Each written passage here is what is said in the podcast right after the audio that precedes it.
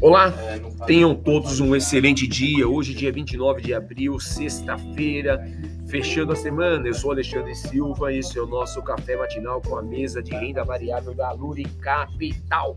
Vamos falar aqui um pouquinho sobre os mercados, tanto internacional quanto o nosso mercado doméstico. O mercado americano que ontem teve euforia e fechou de forma positiva, S&P com 2,48, Nasdaq com 3,06, Dow Jones com 1,85, é, mas o dólar, que realmente está mostrando uma força muito intensa, o câmbio americano muito intenso, esse através do DXY esteve mais 0,69%.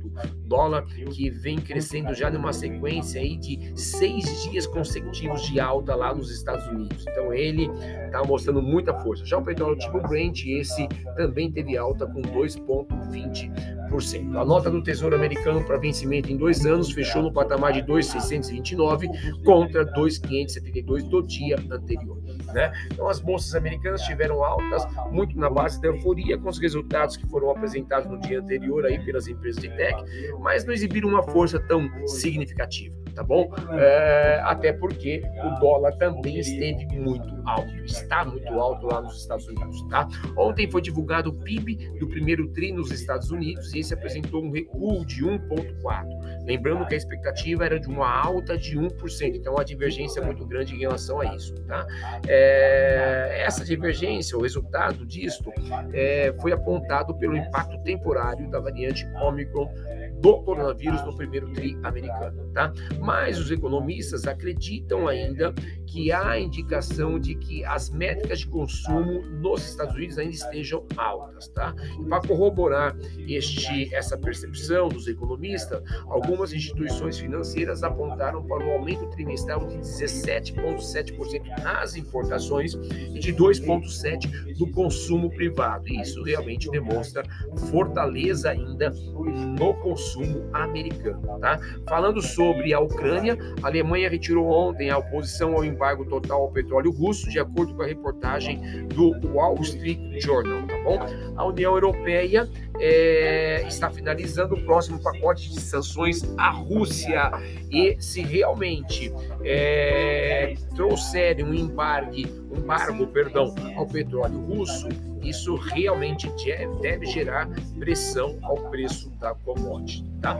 Falando sobre a China, o governo chinês é, ontem definiu fechar todas as escolas de Pequim a partir do dia de hoje para tentar conter a propagação do novo surto de Covid na capital chinesa. Temos a apresentação de resultados nos Estados Unidos, hoje voltado ao setor de energia. ExxonMobil e Chevron divulgam os balanços antes da abertura do mercado.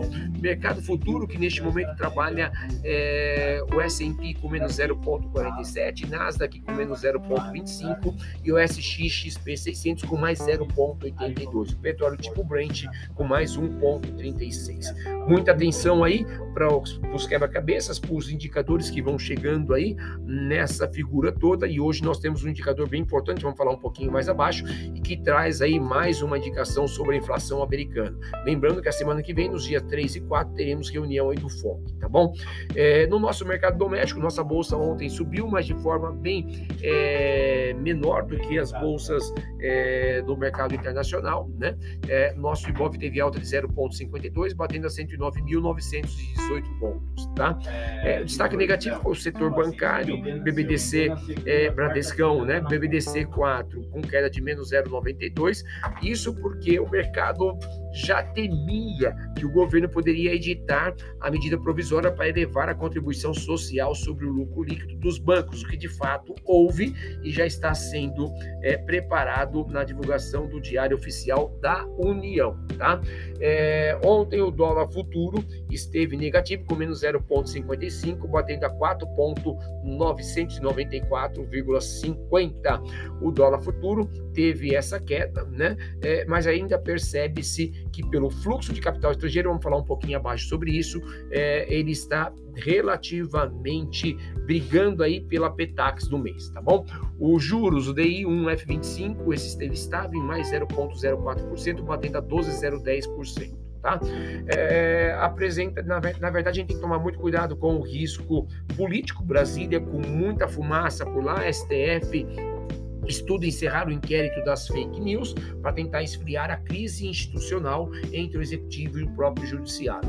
É, e ainda sobre isso, ontem os presidentes tanto da Câmara como do Senado saíram na defesa do processo eleitoral, jogando as água fria na fervura dessa crise institucional. Falando sobre o fluxo de capital estrangeiro, pasmem, mas é verdade. Na última terça-feira saiu 2,5 bi de reais da nossa bolsa de capital estrangeiro. Um fluxo muito intenso, muito grande, tá bom? É, no acumulado do mês já saiu 4,3. E aí fica muito claro o porquê que a nossa bolsa perdeu tanta força, né? Pela saída significativa do fluxo de capital estrangeiro.